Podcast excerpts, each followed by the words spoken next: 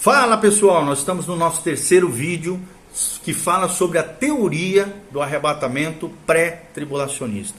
Nós estamos falando né, sobre a igreja, o fato de que a igreja não pode participar desse período tribulacional ou a 70 semana de Daniel. E agora nós vamos trazer para você que crê na posição pré-tribulacionista, ou seja, que Jesus há de voltar no arrebatamento da igreja e levar a sua igreja antes da tribulação, não no meio nem no final, e também acredita que a segunda vinda visível de Cristo é diferente do arrebatamento da igreja, são dois episódios distintos, separados por sete anos proféticos, três anos e meio iniciais, princípio de dores, e três anos e meio finais, a grande tribulação, um período geral, total, de sete anos, chamado de tribulação, ou a semana 70, a 70 semana de Daniel. Mas continuando a falar sobre essa relação de Cristo com a igreja e com o mistério da igreja, né? Nesse período antes da tribulação ou durante a tribulação, nós vamos falar um pouquinho mais sobre isso. O conceito da igreja como mistério. Nós também falamos um pouquinho mais sobre isso, se você quiser saber de maneira mais detalhada, nós falamos na nossa série de vídeos que você pode assistir no nosso canal chamado O Plano de Deus através das Eras.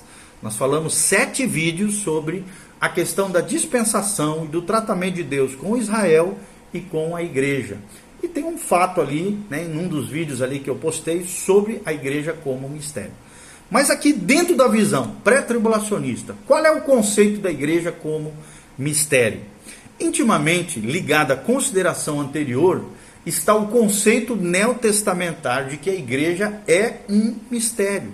Ou seja, ela não foi revelada no Antigo Testamento, mas foi revelada através da pessoa de Jesus, do início da igreja e através principalmente, essa palavra é usada muito nas epístolas paulinas. A igreja com um mistério, formado agora um novo corpo, numa nova era, a era da igreja, numa nova dispensação, a dispensação da igreja, ou dispensação da graça, ou era da igreja, a igreja como um mistério de Deus, formado agora por judeus que reconhecem Cristo como o Salvador e também pelos gentios que colocam a sua fé em Jesus de Nazaré. Então, não era mistério que Deus proveria salvação para os judeus, nem que os gentios seriam abençoados com a salvação, dentro do que nós vemos no Novo Testamento. O fato de que Deus formaria de judeus e gentios um só corpo nunca foi revelado no Antigo Testamento, como eu falei, e constituiu o mistério citado por Paulo, por exemplo, em Efésios 3, de 1 a 7, Romanos 16, de 25 a 27, Colossenses 1, de 26 a 29. Todo esse novo plano não foi revelado até a rejeição de Cristo por parte de Israel, da dureza de coração de Israel nos tempos da encarnação de Jesus de Nazaré, que está lá em Mateus 12, principalmente, fala sobre essa dureza, esse endurecimento do coração de Israel.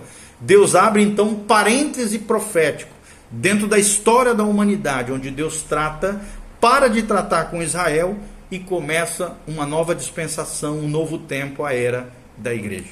Então é depois dessa rejeição de Mateus 12, principalmente nos versículos 23 e 24, que o Senhor faz a primeira promessa da futura igreja, lá em Mateus 16, 18.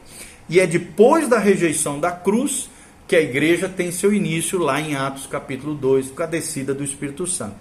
É depois da rejeição final de Israel que Deus chama Paulo para ser apóstolo aos gentios. E por meio dele, o mistério da natureza da igreja então é revelado. A igreja é manifestamente uma interrupção do plano de Deus para Israel, que não foi iniciada até que Israel rejeitasse a oferta do reino messiânico. Segue-se logicamente que esse plano de mistério deve ser concluído antes que Deus possa retomar seu trato com a nação de Israel, como foi demonstrado previamente que ele assim o fará. Ele quem? Cristo assim o fará. Ou seja, o plano do mistério, tão distinto no seu início, certamente será separado na sua conclusão. Esse plano deve ser concluído antes que Deus retome e complete o seu plano para Israel. Esse conceito da igreja como mistério torna inevitável o arrebatamento pré-tribulacionista.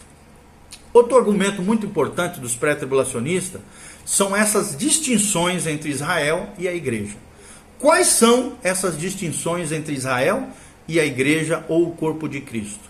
Schaeffer estabeleceu 24 contraposições, ou seja, contrapontos, diferenças, contrastes entre Israel e a igreja que demonstram conclusivamente que esses dois grupos não podem ser unidos num só, mas devem ser diferenciados profeticamente como entidades separadas com que Deus realiza um plano especial. Ou seja, Deus tem um plano especial para Israel e Deus tem um plano especial para a igreja.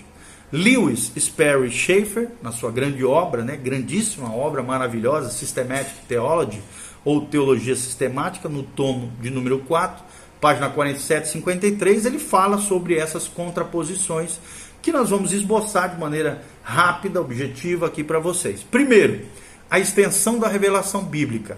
Israel são quase quatro quintos da Bíblia. A igreja, cerca de um quinto da Bíblia. Ou seja, quarto quinto, quatro quintos da Bíblia fala sobre Israel. Um quinto da Bíblia fala sobre a igreja. O propósito divino, Israel tem todas as promessas terrestres nas alianças abrâmica, davídica e palestínica. Já a igreja tem as promessas celestiais dadas pelo evangelho de Jesus. A descendência de Abraão, Israel, tem uma descendência física, dos quais se tornam descendentes espirituais ou não. Já a igreja só tem uma descendência espiritual, mediante a fé em Jesus de Nazaré. O nascimento coloca Israel como um nascimento físico, que produz um relacionamento com Deus. Já a igreja fala de um nascimento espiritual, a regeneração, que traz a um novo relacionamento com Deus. O cabeça de Israel é Abraão, o cabeça da igreja é Cristo. As alianças com Israel falam de Abraão e todas as alianças seguintes. Já a igreja, indiretamente relacionada com a aliança abrâmica, também tem uma nova aliança em Cristo Jesus, o nosso Senhor. Quanto à nacionalidade, Israel é uma nação. Já a igreja é composta de todas as nações etnias, povos, línguas da terra. O trato divino com Israel faz de Israel nacional e individual. Já com a igreja, Deus trata apenas de maneira individual. Com relação à dispensação, Israel é visto em todos os tempos, desde Abraão.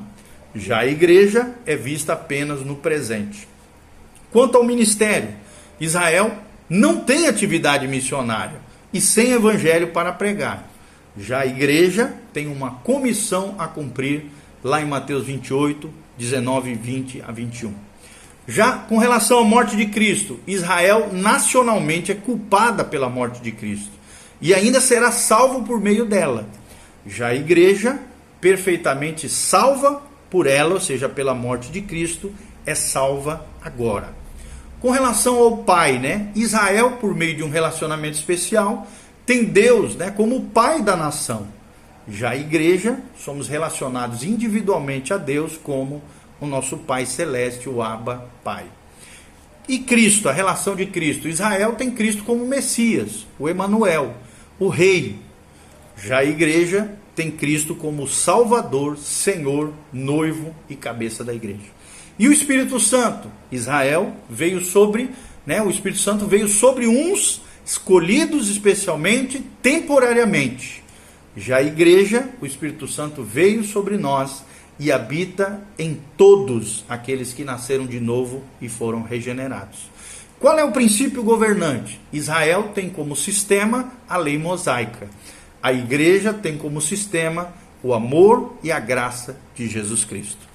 A, capta, capa, a capacitação divina, como é que é com Israel? Nenhuma. Já com a igreja, existe a habitação do Espírito Santo e a capacitação através dos dons, das virtudes, dos frutos do Espírito, com o Espírito Santo de Deus.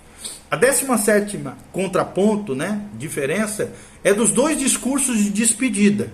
Israel tem um discurso no Monte das Oliveiras, já a igreja tem um discurso no cenáculo com a descida do Espírito Santo. A 18, a promessa da volta de Cristo. Israel né, tem a promessa que Cristo voltará em poder e glória para julgamento das nações. Já para a igreja, né, a volta de Cristo é que Cristo nos levará para nos receber para si mesmo nos ares. Qual é a posição?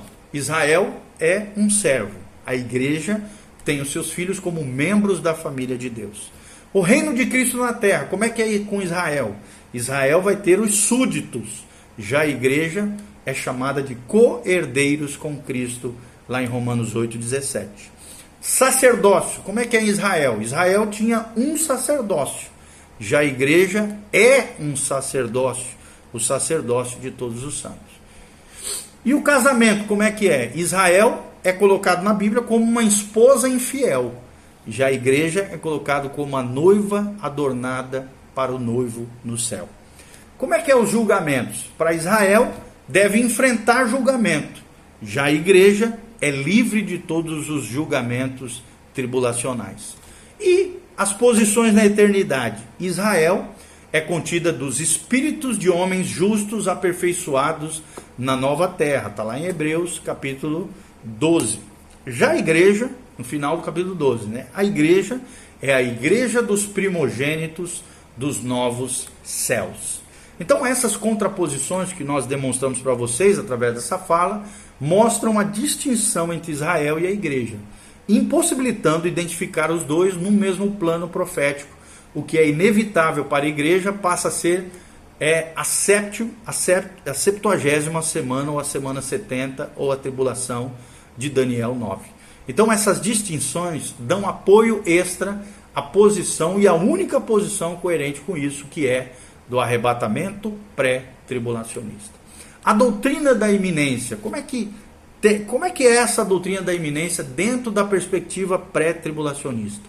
Muitos sinais foram dados à nação de Israel, os quais precederiam a segunda vinda, a fim de que a nação vivesse a expectativa quanto à sua volta, é a volta de Cristo se aproximasse. Apesar de Israel não saber o dia nem a hora em que o Senhor voltaria, saberia que a sua redenção se aproximaria pelo cumprimento desses sinais. Tais sinais nunca foram dados à igreja.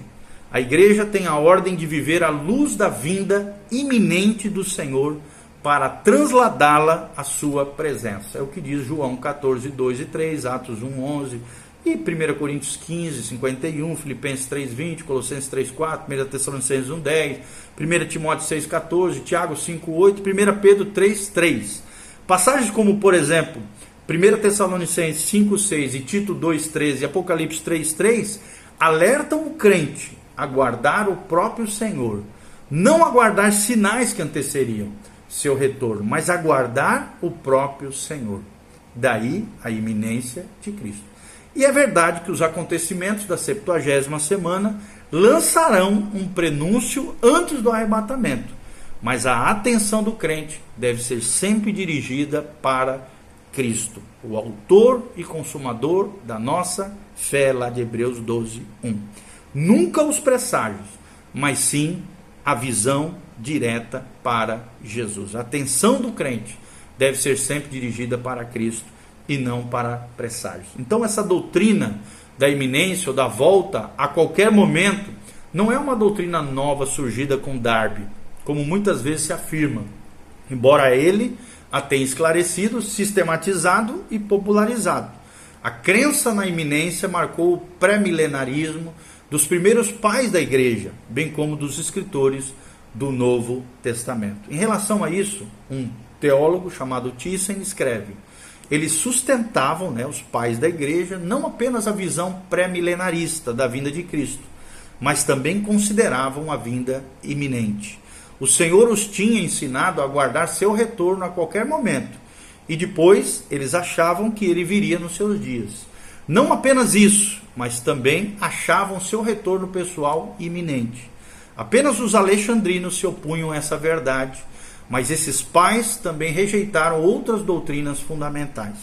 Podemos dizer então que a igreja primitiva vivia em expectativa constante do Senhor e, consequentemente, não estavam interessadas na possibilidade de um período de tribulação no futuro. É o que afirma Thyssen na sua obra na página 15.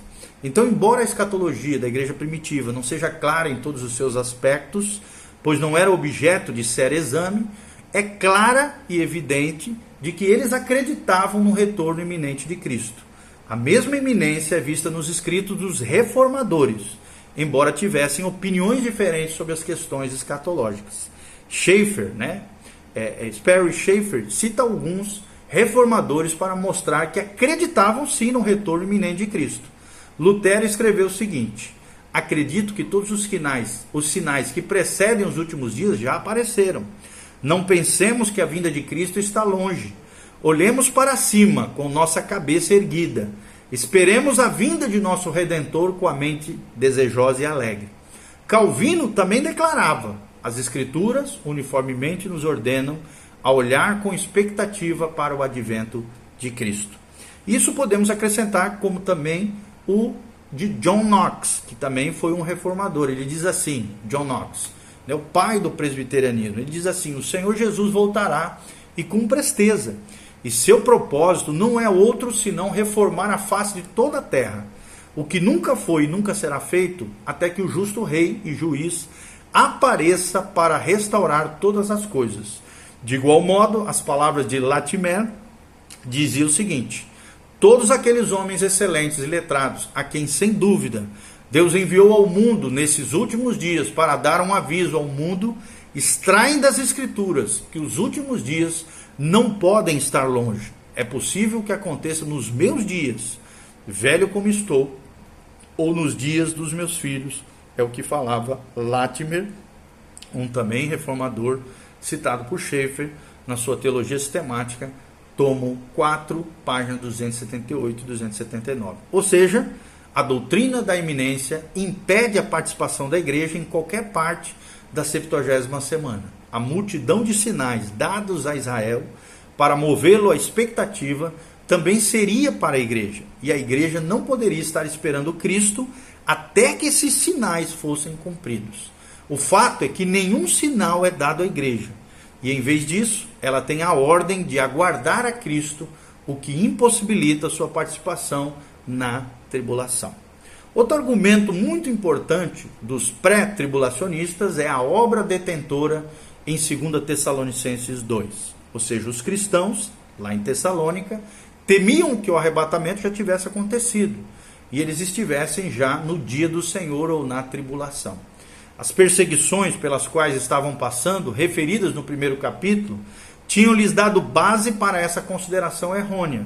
Mas Paulo escreve que tal coisa era impossível. Primeiro, ele mostra no versículo 3 que o dia do Senhor não aconteceria até que houvesse uma partida. Não importa se essa partida seria um afastamento da fé ou uma partida dos santos da terra, como já mencionado no versículo 1. Segundo ele, Paulo, né, revela que haveria a manifestação do homem de pecado, ou o iníquo, descrito com mais detalhes no Apocalipse 13, ou seja, o anticristo.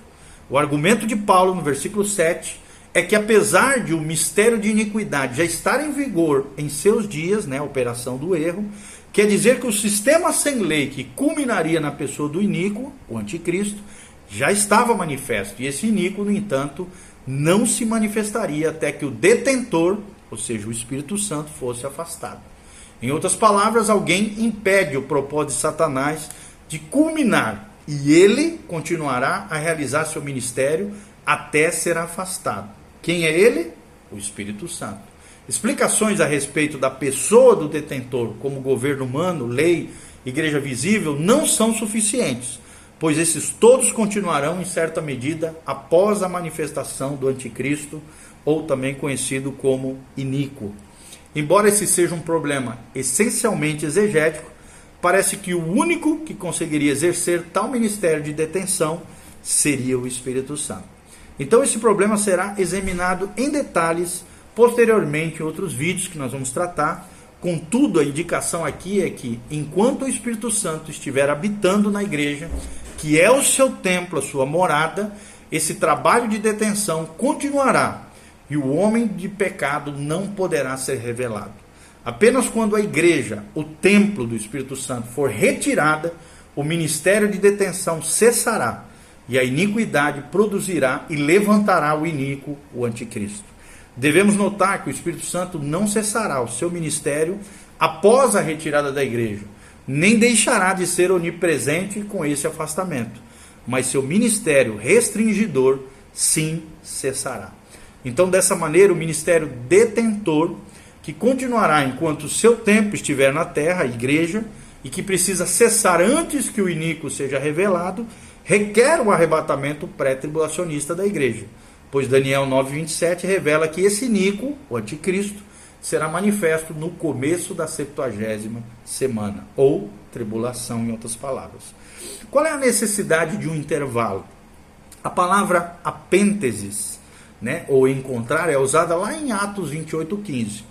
Com essa ideia de encontrar-se para retornar com, não raro se afirma que a palavra usada em 1 Tessalonicenses 4,17 tem a mesma ideia. Logo, a igreja deve ser arrebatada para retornar instantânea e imediatamente com o Senhor à terra, negando e tornando impossível qualquer intervalo entre o arrebatamento e o retorno de Cristo.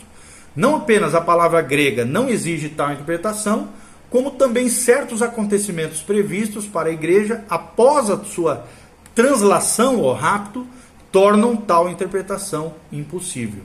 Os acontecimentos são, lá no céu, o tribunal de Cristo, a apresentação da igreja a Cristo, o noivo, e as bodas do Cordeiro. Os três eventos que acontecerão paralelamente no céu, enquanto a tribulação está rolando aqui na terra.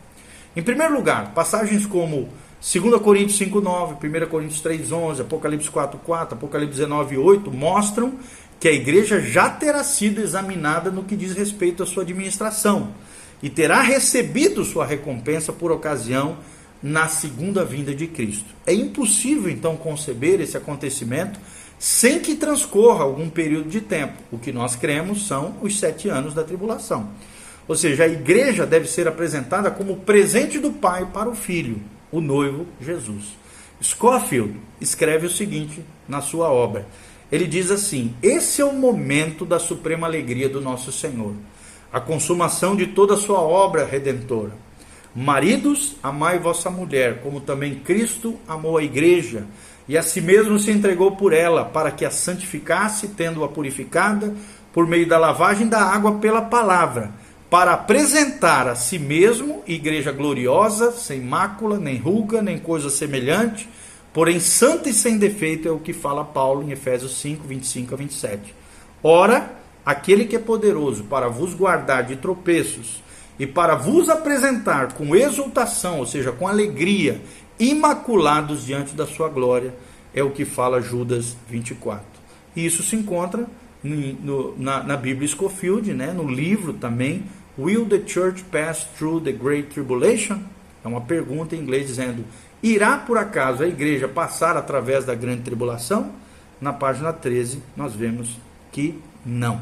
Apocalipse também 19, de 7 a 9, revela que a consumação da união entre Cristo e a igreja precede a segunda vinda. Ou seja, em muitas passagens, como Mateus 25, Lucas 12, 35 a 41, o rei Jesus é visto no papel de noivo na sua vinda, indicando que o casamento já se realizou esse acontecimento, da mesma maneira, requer um período de tempo e torna impossível que o arrebatamento e a manifestação sejam acontecimentos simultâneos, como pensam os pós-tribulacionistas.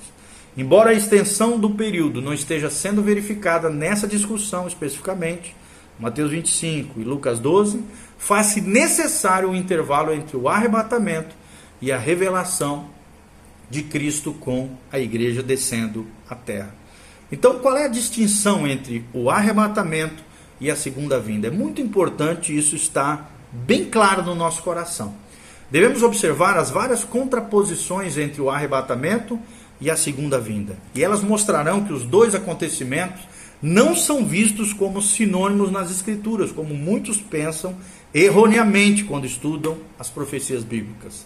A existência de dois planos separados é mais bem percebida pelas muitas contraposições encontradas nas Escrituras entre esses dois acontecimentos. Primeiro, a translação ou rapto, arrebatamento, compreende a retirada dos crentes, enquanto o segundo advento requer o aparecimento e a manifestação do Filho, Jesus aqui. Segundo lugar, na translação ou rapto, os santos são levados nos ares para encontrar com Cristo nos ares. Enquanto na segunda vinda de Cristo, Cristo volta à terra com os seus santos. Em terceiro lugar, na translação, Cristo vem buscar a sua noiva, enquanto na segunda vinda ele retorna com a sua noiva. Em quarto lugar, a translação ou rapto ou arrebatamento resulta na retirada da igreja e na instauração da tribulação, enquanto a segunda vinda resulta no estabelecimento do reino milenar ou milenial de Cristo na terra. Em quinto lugar, a translação ou rapto é iminente, enquanto a segunda vinda é precedida por uma multidão de sinais descrito em Apocalipse. Sexto lugar, a translação ou rapto traz uma mensagem de conforto, enquanto a segunda vinda é acompanhada por uma mensagem de julgamento sobre a terra. Sétimo lugar, a translação ou rapto está relacionada ao plano para a igreja, enquanto a segunda vinda está relacionada ao plano para Israel e para o mundo de então.